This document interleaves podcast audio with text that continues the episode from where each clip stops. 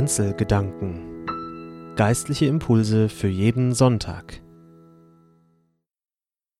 Guten Tag und herzlich willkommen zu den Kanzelgedanken. Mein Name ist Silja Keller und ich bin Vikarin in Ihrer Kirchgemeinde Kleinbasel. Ich lese den heutigen Predigtext aus der Einheitsübersetzung. Er steht bei Johannes 13, 21 bis 30.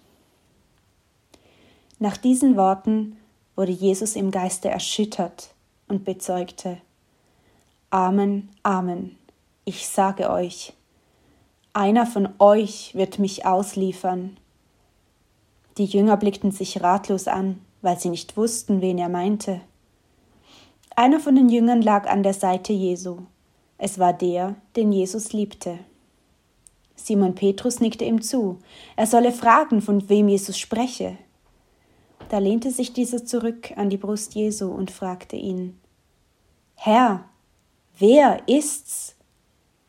Jesus antwortete: Der ist es, dem ich den Bissen Brot, den ich eintauche, geben werde. Dann tauchte er das Brot ein, nahm es und gab es Judas, dem Sohn des Simon Ischkariot. Als Judas den Bissen Brot genommen hatte, fuhr der Satan in ihn. Jesus sagte zu ihm, Was du tun willst, das tue bald.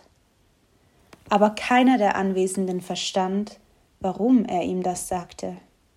Weil Judas die Kasse hatte, hatte, meinten einige, Jesus wolle ihm sagen, Kaufe, was wir zum Fest brauchen, oder Jesus trage ihm auf, den Armen etwas zu geben. Als Judas den Bissen Brot genommen hatte, ging er sofort hinaus. Es war aber Nacht. Sie sind Gast einer mörderischen Dinnerparty. Rolle Donna Angelica Linguine, skrupellose Clanchefin der Mafia in Chicago. Wir schreiben das Jahr 1933. Endlich war sie da, die Einladung meiner Schwester zum Krimi-Dinner. Es war ein Weihnachtsgeschenk für die Familie und ich hatte schon gespannt darauf gewartet. Ein solches Dinner ist ein Spiel, bei dem man sich zu einem gemeinsamen Essen trifft, um einen Mord aufzudecken. Am Abend des Geschehens schmeißen sich alle Gäste in Schale, so wie es zu ihrer Rolle passt. In meinem Fall dunkler Lippenstift, hochhackige Stiefel und samtene Handschuhe. Wir treffen uns zu einem erlesenen Viergänger. Jede und jeder erpicht darauf, den Mord aufzudecken. Der Mörder oder die Mörderin, das wissen wir, befindet sich mitten unter den Gästen. Am Anfang ahnt niemand, wer der oder die Schuldige ist. Wem es aber gelingt, den Gesprächen aufmerksam zuzuhören und die Zeichen zu lesen, der wird am Ende herausfinden, wer es war und die hohe Anerkennung der Tischgemeinschaft ernten. Eine Tischgemeinschaft und unter den Gästen zwielichte Gestalten. Auch in der Tischgemeinschaft Jesu sitzt ein Verräter. Die Zeichen sind klar, und doch versteht keiner, was in dieser Nacht beim letzten Abendmahl geschieht. Doch vielleicht einer, der Jünger, der Jesus am nächsten ist, der, von dem wir den Namen nicht wissen. Der Schreiber des Johannesevangeliums schickt uns eine Einladung zu diesem Dinner. Er lädt uns ein, an den Tisch mit Jesus zu sitzen. Unsere Rolle? Jünger, ohne Namen. Und Jesus am nächsten. Wir schreiben das Jahr 33 nach Christus. Ich wage den Versuch reise 2000 Jahre zurück in der Geschichte und befinde mich in einem Obergeschoss eines Hauses in Jerusalem. Es duftet nach frisch gebackenem Brot und schwerem Wein. Ich liege zu Tisch, wie das zu der Zeit Brauch war, und das Gelächter der anderen Jünger füllt den Raum. Meine Füße fühlen sich noch immer ein bisschen kalt an. Jesus hat sie gerade eben gewaschen. Den Staub der Straße hat Jesus von all unseren Füßen gewaschen und er ließ sich nicht davon abbringen. Unfassbar, dass der Meister das tut. Er hat uns gedient. Ich, seine Schülerin, hätte ihm doch die Füße waschen sollen, nicht umgekehrt. Damit hat er uns auf die gleiche Stufe mit ihm gestellt. Er hat gesagt, dass wir einander genauso dienen sollen, wie er uns. Wahnsinn. Doch etwas stimmt nicht mit Jesus. Er sieht zutiefst erschüttert aus. Was ist denn los? Er sagt, einer von euch wird mich verraten. Was für ein Schock. Einer aus dem engsten Kreis, einer von den Menschen, die drei Jahre lang mit Jesus unterwegs waren und ihr ganzes Leben für ihn aufgegeben haben. Wer könnte es sein? Petrus oder Johannes? Jakobus oder vielleicht sogar ich. Alle sind ratlos. Das Bibelwort stellt uns vier Protagonisten vor. Jesus, Petrus, Judas und der Jünger, den Jesus liebte und in dessen Haut wir für einen Moment geschlüpft sind. Was sind das für Menschen? Und weshalb spielen sie an diesem letzten Abend der Gemeinschaft mit Jesus eine zentrale Rolle? Da ist Simon Petrus, der Fels. Petrus, der nicht zulassen will, dass Jesus ihm die Füße wäscht. Petrus, der es nach Jesu Erklärung mit seinem Enthusiasmus übertreibt und den Meister bittet, in diesem Fall alles an ihm zu waschen, nicht nur die Füße. Petrus, der später im Garten Gethsemane einem Soldaten das Ohr abschlagen wird, um Jesus zu verteidigen. Und Petrus, der sagt, Nie werde ich dich verlassen. Doch er wird Jesus verleugnen. Dreimal, bevor der Hahn kräht. Dieser Petrus beauftragt den Jünger an Jesu Brust die Frage zu stellen. Wer ist's? Er kann Jesus nicht selbst fragen, da er nicht nahe genug bei Jesus sitzt. Er ist zu weit weg. Er, der doch der Anführer der zwölf Apostel ist, braucht den anderen Jünger, um Jesus zu fragen, Wer ist es, der dich verraten wird? Er ist zu weit weg, auch im übertragenen Sinne. Petrus versteht nicht, dass hier die Leidensgeschichte Jesus beginnt. Er ahnt nicht, dass das, was kommt, seine ganze Welt erschüttern wird, dass sein geliebter Meister sterben wird.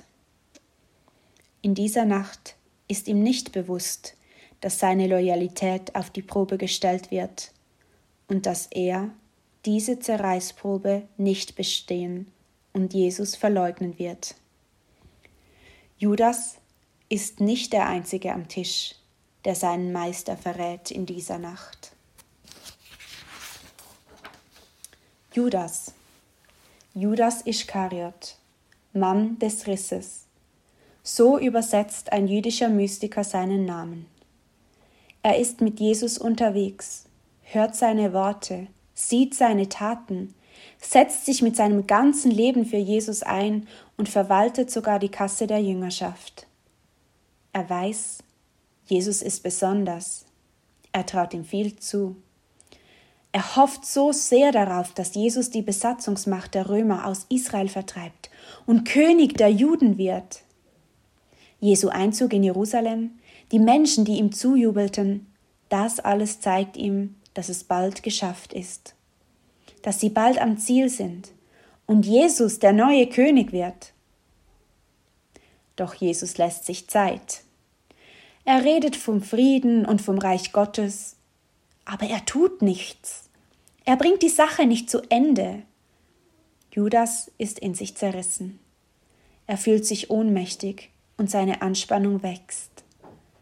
Die Sehnsucht danach, dass seine eigene Vorstellung vom Reich Gottes endlich Wirklichkeit wird, wird übermächtig. Er möchte nicht mehr tatenlos zusehen. In seinem Herzen entsteht ein Plan. Er wird Jesus verraten und so die Sache beschleunigen. Jesus wird sich bestimmt nicht verhaften lassen und dann endlich sein Reich ausrufen und die Römer vertreiben. Diesen Gedanken, so heißt es ein paar Verse zuvor, hat ihm der Teufel eingegeben. Der Teufel, der Diabolos, was so viel heißt wie Verwirrer, Faktenverdreher. Judas hat einen Knoten im Kopf. Er verwechselt das Reich Gottes mit einem politischen Reich. Der verwirrte Judas sitzt an diesem letzten Abend mit den anderen Jüngern am Tisch. Auch er fühlt Jesus warme Hände, als er ihm die Füße wäscht. Mit Haut und Haar erlebt er diese Szene, die zum Reich Gottes gehört. Das Reich Gottes muss nicht erzwungen werden.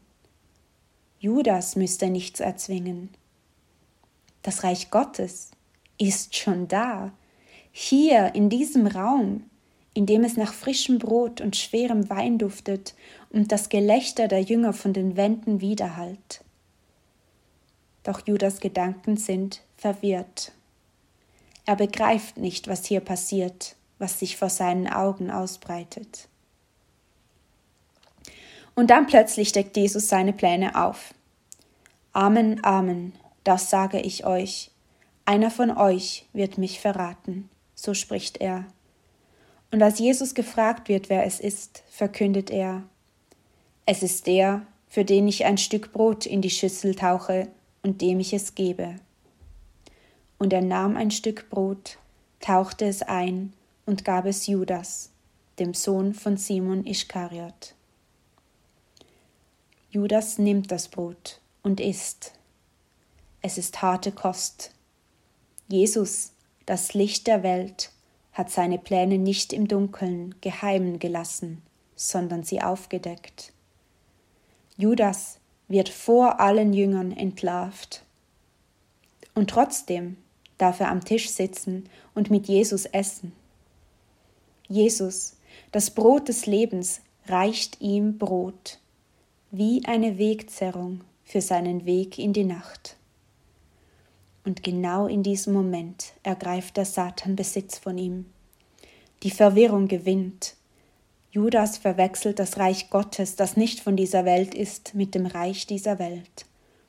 Er will einen politischen Sieg erzwingen. Er wendet sich ab von Jesus und seiner Botschaft vom lebensspendenden Brot und vom Licht. Er nimmt die Sache selbst in die Hand. Woran er bisher geglaubt hat, lässt er los. Er verkantet sich zwischen dem Reich Gottes und dem Reich dieser Welt. Das Heilige wird verkauft, seine Integrität zerreißt. Er ist's, der Schuldige. Er besteht diese Zerreißprobe nicht. Weil niemand der Jünger wirklich begreift, was Jesus über Judas gesagt hat, hält ihn aber niemand auf, als er geht.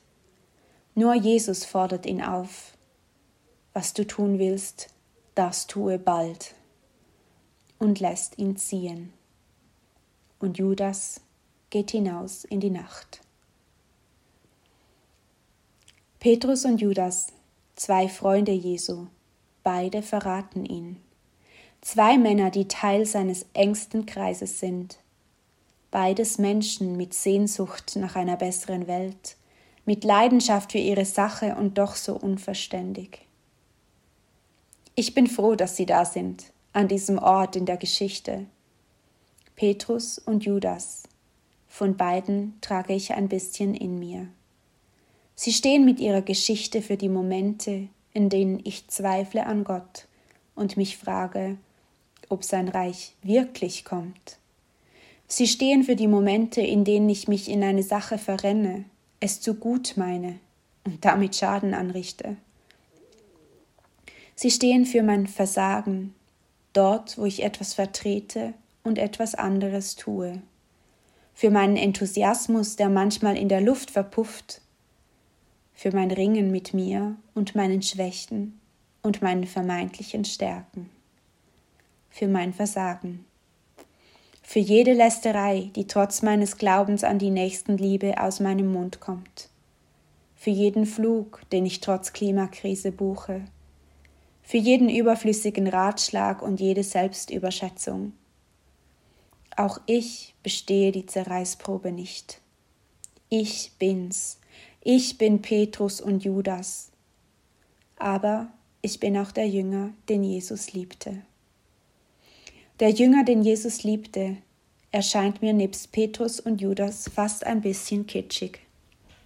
Er hat es gut, er ruht an Jesu Brust, ist seinem Herzen nahe und klar im Kopf.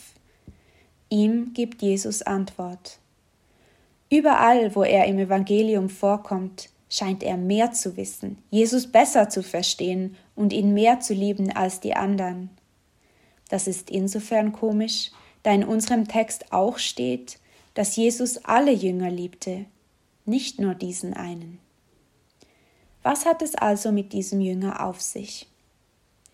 Der Schreiber des Johannesevangeliums gibt ihm eine spezielle Funktion.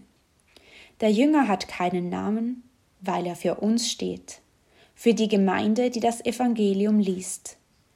Der Evangelist gibt uns hier die Möglichkeit, ins Geschehen hineinzuschlüpfen, genauso wie wir es am Anfang getan haben. Die Menschen, die das Johannesevangelium lesen, wissen, dass nach der Leidensgeschichte Jesu Ostern kommt. Anders als die anderen Jünger haben sie von der Auferstehung gehört und den Heiligen Geist empfangen. Sie können Jesus besser verstehen, weil sie wissen, was nachher kommt. Die anderen Jünger können das nicht. Jesus ist ja noch bei ihnen. Deshalb ist der Jünger ohne Namen nicht besser als Petrus oder die anderen Jünger. Er weiß einfach schon mehr, weil er wie ein Zeitreisender zurück an, in die Geschichte Jesu reist. In uns steckt auch der Jünger ohne Namen, der schon weiß, dass Judas der Verräter ist und dass Jesu Tod am Kreuz nicht das Ende sein wird. Es spielt keine Rolle, ob in mir im Moment mehr Petrus, Judas oder ein anderer Jünger steckt. Jesus setzt sich mit allen an einen Tisch. Jesus liebt sie alle. Petrus, Judas, dich, mich, Jesus wäscht allen die Füße, obwohl er ihr Versagen voraussieht. Er liebt sie bis zuletzt. Jesus stellt sich in diese Zerrissenheit der Welt. Er hält den Schmerz aus, geht seinen Leidensweg, um zu zeigen, ihr seid auch in der Zerrissenheit nicht verlassen. Ich bleibe bei euch alle Tage bis ans Ende der Welt, obwohl ich weiß, dass ihr nicht immer zu mir stehen werdet, obwohl ich weiß, dass ihr es seid, die mich verraten werdet. Petrus Verleugnung konnte ihn nicht von Jesus trennen. Als der auferstandene Jesus Petrus begegnet, setzt er ihn als Hirten über seine Schafe ein.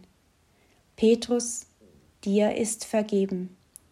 Du hast den Riss in dir gesehen, ihn erkannt und bereut. Du darfst weiter zur Gemeinschaft dazugehören. Du bekommst sogar eine wichtige Aufgabe. Nun geht die Geschichte mit dir und Jesus weiter.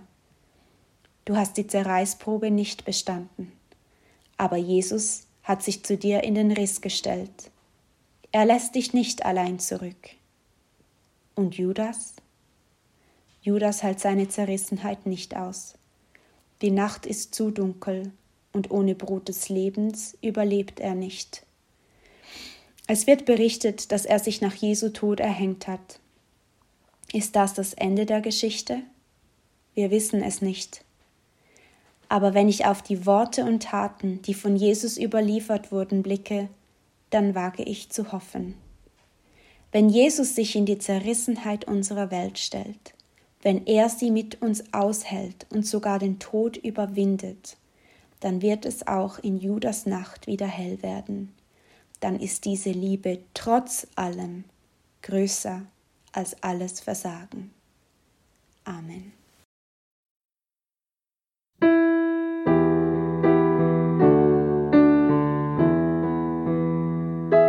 Kanzelgedanken Geistliche Impulse für jeden Sonntag